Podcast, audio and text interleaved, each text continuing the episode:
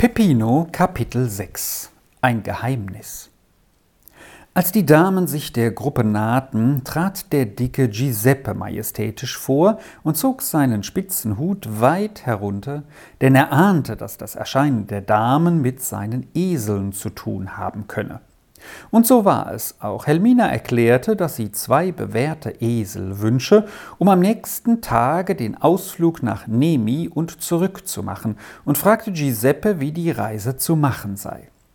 Giuseppe beschrieb weitläufig die schöne Straße, die über Genzano am See entlang nach Nemi führt.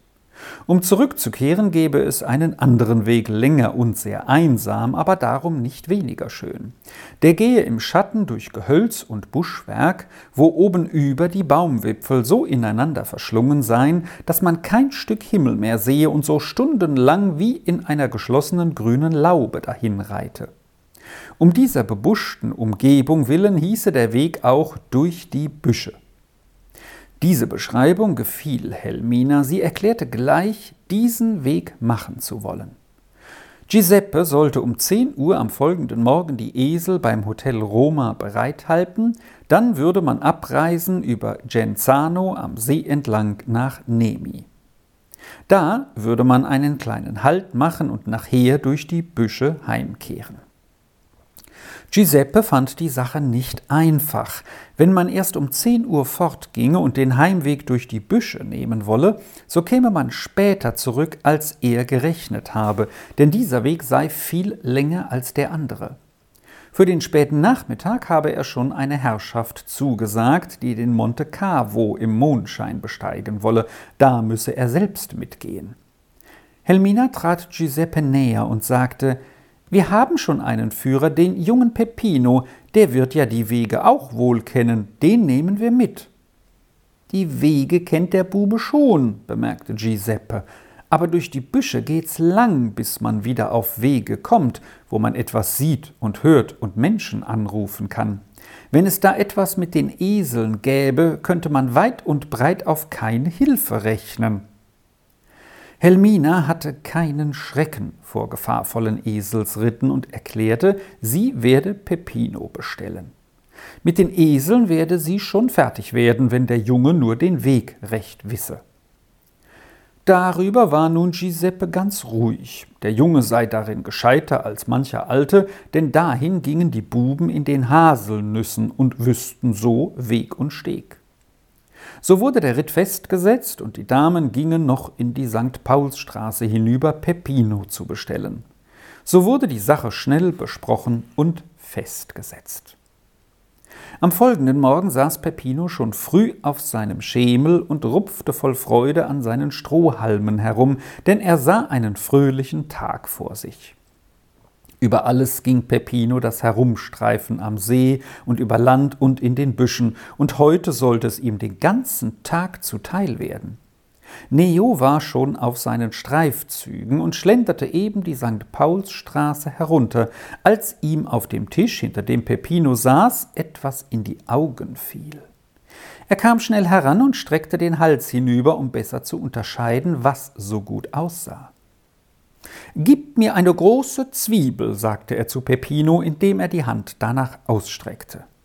Lass sein, rief Peppino so laut, dass Neo seine Hand erschrocken zurückzog, aber der Schrecken ging bald vorüber.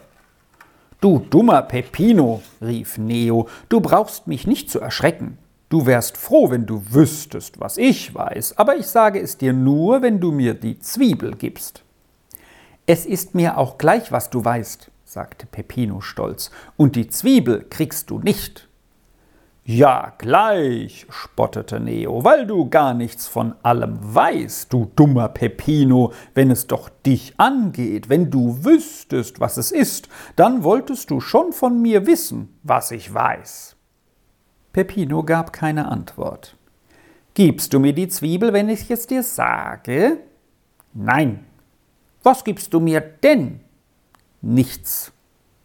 So sollst du auch gar nichts wissen, rief Neo erbost. Aber er hatte noch nie etwas für sich behalten können. Er musste alles Peppino vorschwatzen, so war er's gewohnt. Nur einen kleinen Gewinn wollte er diesmal aus der Sache ziehen, das schien sie ihm doch wert. Es ist ein Geheimnis, aber ich will's dir sagen, wenn du mir alle Nüsse bringst, die du in den Büschen findest. Willst du? Ja, so sagt das Geheimnis. Wer hat dir's gesagt? Unterdessen war Peppinos Mutter herausgetreten und hatte sich unter der Tür gesetzt. Neo schaute nach ihr hin, kam dann ganz nah an Peppino heran und flüsterte diesem eine Zeit lang in die Ohren.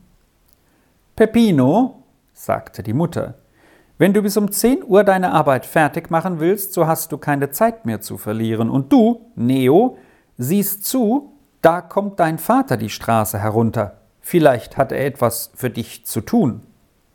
Wie ein Blitz schoss Neo auf diese Nachricht empor und wollte um die Ecke herum verschwinden. Aber sein Vater hatte ihn schon gesehen und pfiff ihm schrill durch die Finger. Neo kehrte um und schlich dem Vater entgegen. Dann verschwanden sie beide miteinander um die Ecke. Es währte kaum eine halbe Stunde, so rannte Neo wieder daher. Diesmal schlenderte er nicht wie gewöhnlich, er schoss völlig auf Peppino zu. Die Mutter war eben in die Wohnung hineingetreten. Dennoch sprach Neo ganz leise und heimlich, aber mit großem Eifer auf Peppino ein, und zuletzt sagte er dreimal hintereinander Versprich's mir noch einmal, versprich's mir noch einmal und schlag es mir in die Hand ein.